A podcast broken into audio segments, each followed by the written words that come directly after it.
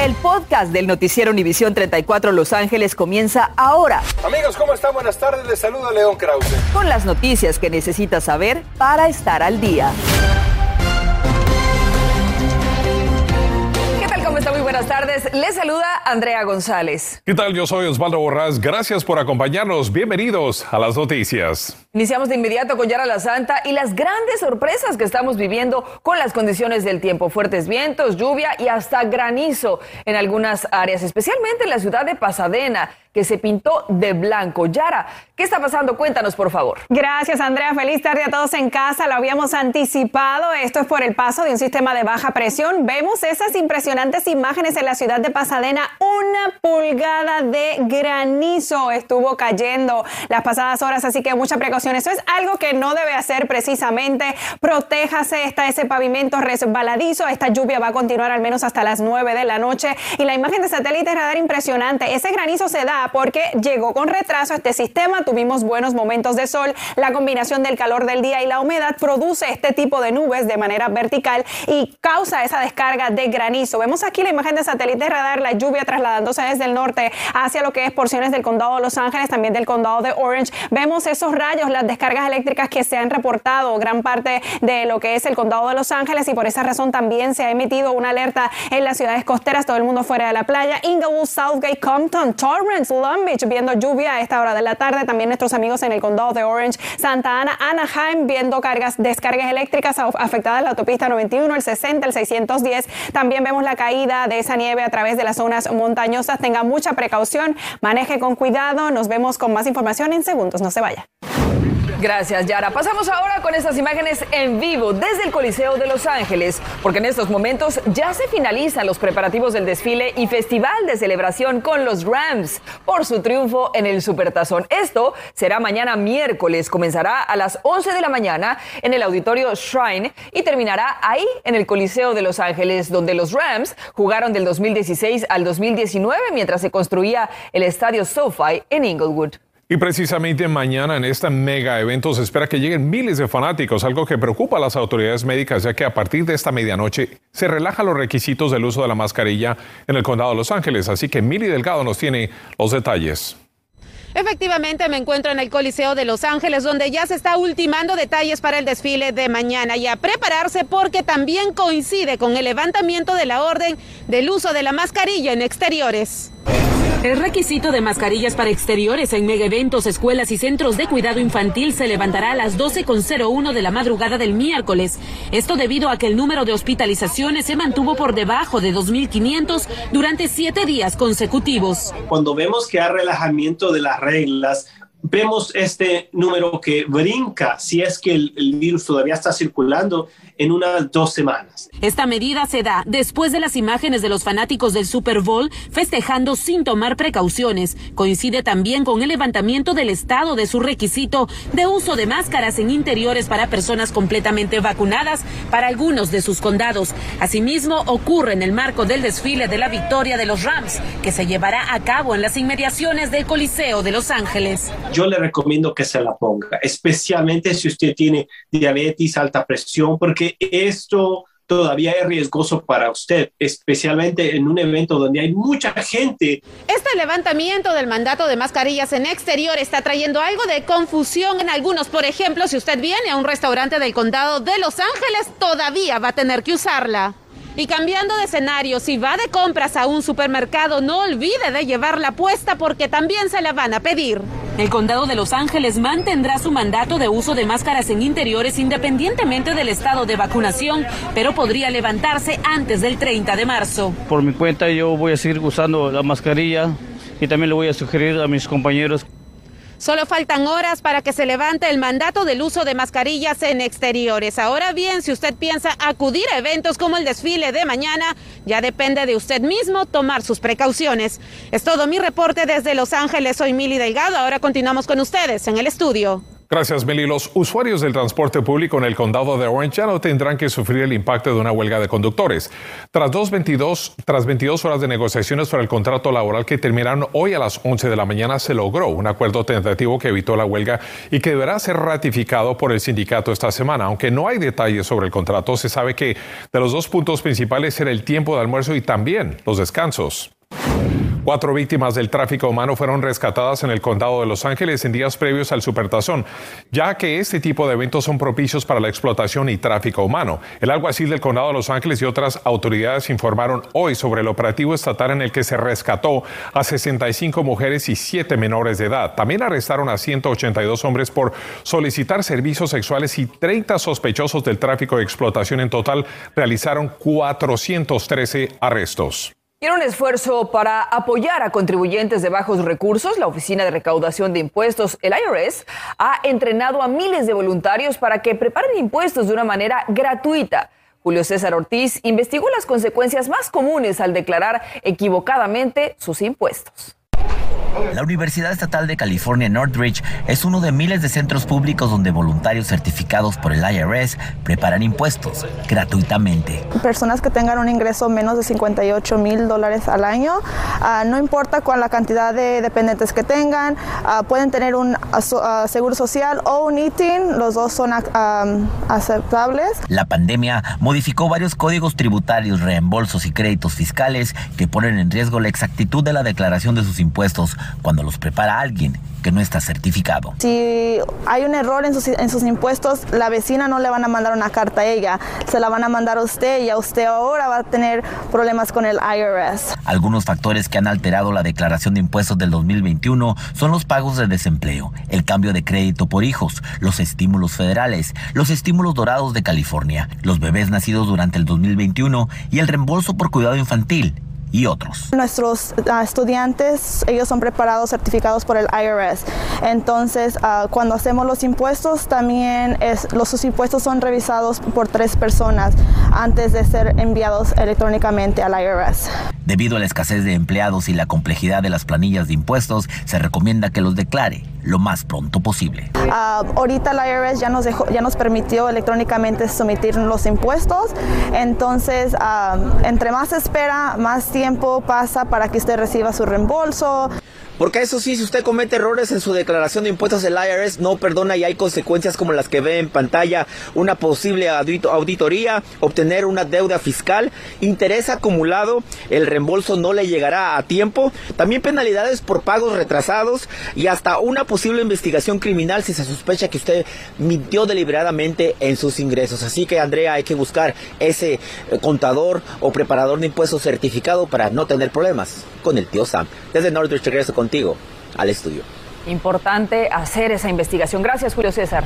Fíjese que la escasez de sangre es crítica en el centro médico USC. Hacen un llamado urgente a los donantes. La Cruz Roja Americana también ha alertado sobre las pocas reservas que tienen. Lamentablemente, sin el suministro adecuado de sangre, muchas cirugías tendrán que aplazarse para donar sangre. Acuda al centro médico, la dirección que aparece en pantalla 2051 de la calle Marengo en la ciudad de Los Ángeles. Recuerda a los dos alguaciles atacados a balazos en la estación del metro en la ciudad de Compton en septiembre del 2020. Uno de ellos rompió su silencio y lo hizo ante nuestras cámaras. Y la leyenda de la música ranchera mexicana tendrá una calle con su nombre en la ciudad de Boyle Heights. El Paris Saint-Germain de Mbappé se impone al Real Madrid. Además, el Coliseo de Los Ángeles espera con ansias a los campeones Rams y sus aficionados. Estás escuchando el podcast del noticiero Univisión 34 Los Ángeles. Es un ataque que generó hasta 675 mil dólares en recompensa en donaciones públicas. Dos alguaciles atacados a tiros a quemarropa sentados en una patrulla. Uno de ellos rompió su silencio ante nuestras cámaras y nos habla sobre cada instante que vivió y cómo lograron sobrevivir esa emboscada. Recuerdo escuchar los cuatro a cinco balazos y todo, la vista se me, se me borró.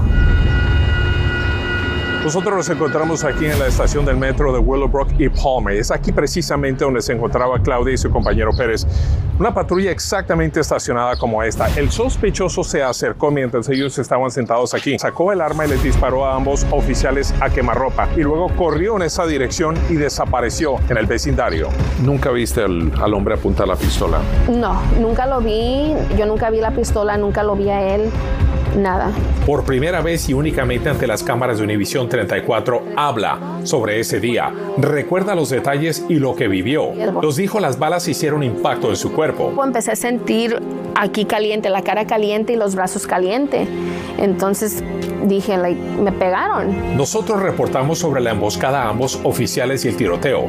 Estuvimos en las conferencias de prensa y también en el hospital, así como en la búsqueda masiva por el sospechoso armado.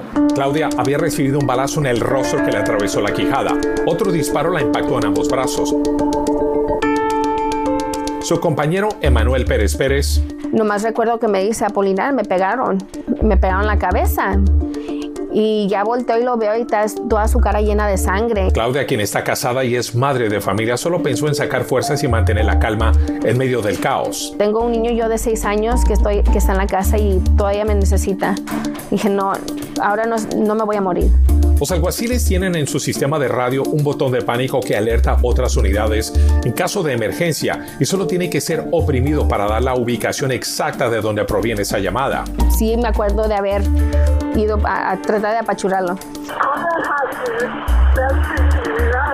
Inicialmente Claudia intentó hablar en el radio. Se dio cuenta que la bala que impactó su rostro le había causado daño severo. Cuando intentó hablar y no se le entendía lo que transmitía, ella intentaba decir Compton Pax 998 el código que alerta que hay alguaciles heridos, pero... Mi lengua estaba, estaba todavía pegada, pero estaba casi colgando, no era por mucho.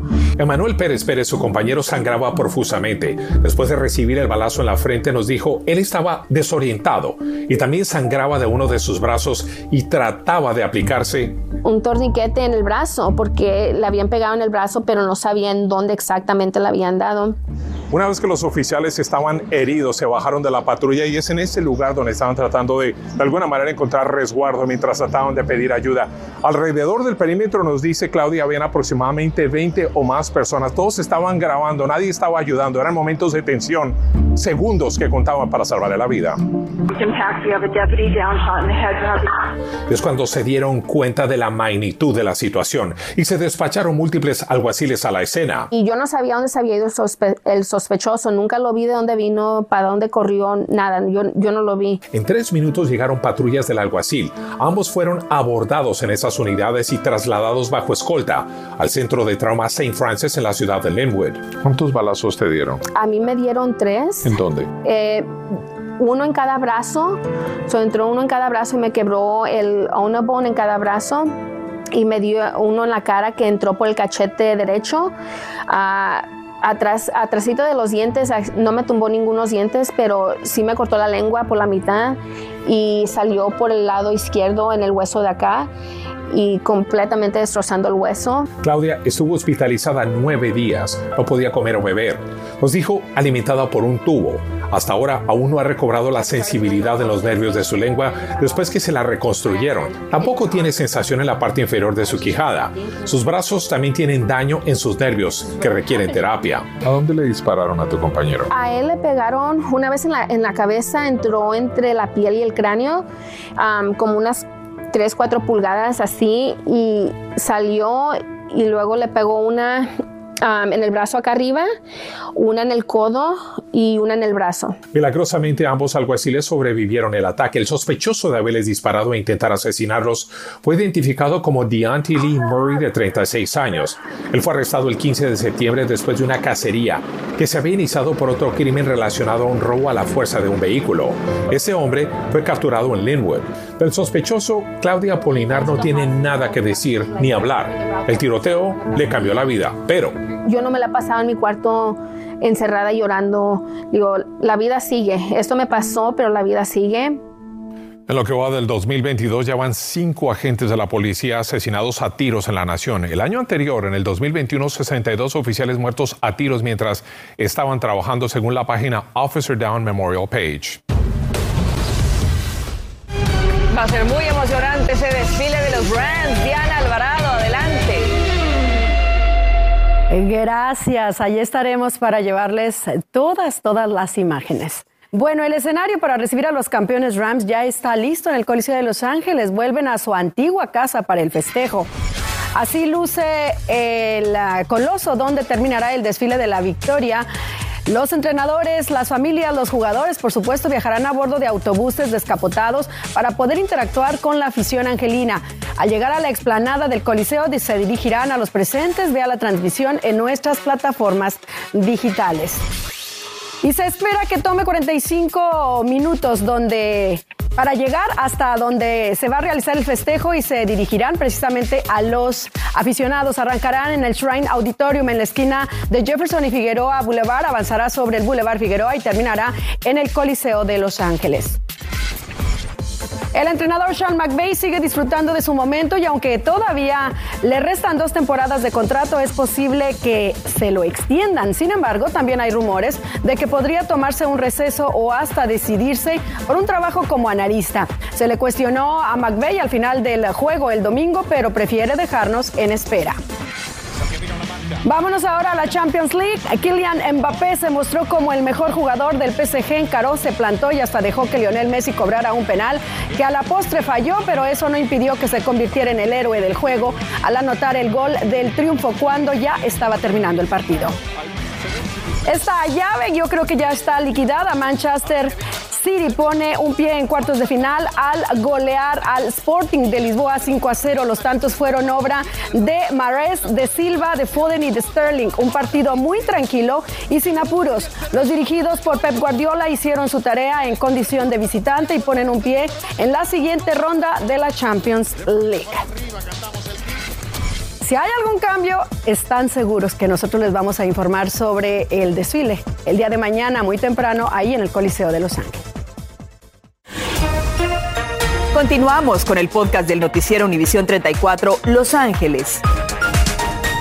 La leyenda de la música ranchera mexicana tendrá una calle con su nombre en la ciudad de Boyle Heights. El Consejo de Los Ángeles votó hoy en favor de cambiar el nombre a la calle Bailey, cerca de la Plaza del Mariachi, en honor de Vicente Fernández, quien falleció el 12 de diciembre pasado en México. El cantante mexicano también tiene una estrella en el Paseo de la Fama de Hollywood. A las 11, si usted o un familiar estuvieron contagiados de COVID-19 y tuvieron que faltar al trabajo, una ley obliga a su empleador a pagarle por estas horas de enfermedad. Una abogada nos explica sus derechos. Además, hablamos con una víctima de estafa por un pretendiente que la robó con la promesa de tener una relación amorosa. Hay recomendaciones para que usted no caiga en una trampa como esa.